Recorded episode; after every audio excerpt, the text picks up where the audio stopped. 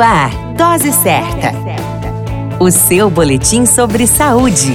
Dose Certa.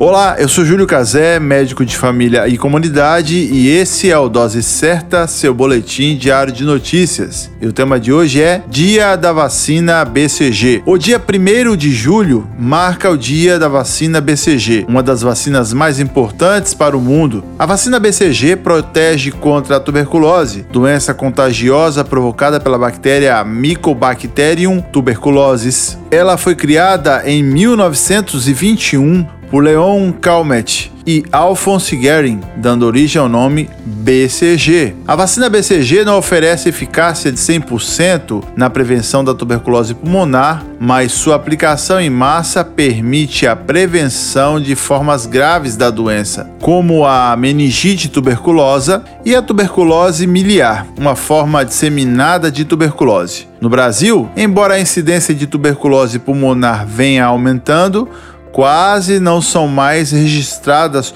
suas formas graves. A Organização Mundial de Saúde, OMS, estima que nos países onde a tuberculose é frequente e a vacina integra o programa de vacinação infantil, previna-se mais de 40 mil casos anuais de meningite tuberculosa. Impacto como este depende de alta cobertura vacinal, razão pela qual é tão importante que toda criança receba a vacina BCG. Nas crianças, a tuberculose pode ser ainda mais séria, por isso, a BCG está entre as vacinas que devem ser administradas nos bebês. A vacina BCG é aplicada no braço, preferencialmente no braço direito. Ela é intradérmica, ou seja, aplica-se entre as camadas derme e epiderme da pele. Nesse local de aplicação fica uma cicatriz pequena, a chamada marquinha, que perdura para o resto da vida. Ela é uma das formas de garantir que a vacina foi tomada. Assim, quando ela aparece, é possível ter uma garantia de que o bebê ou a criança está vacinado devidamente. Uma última curiosidade: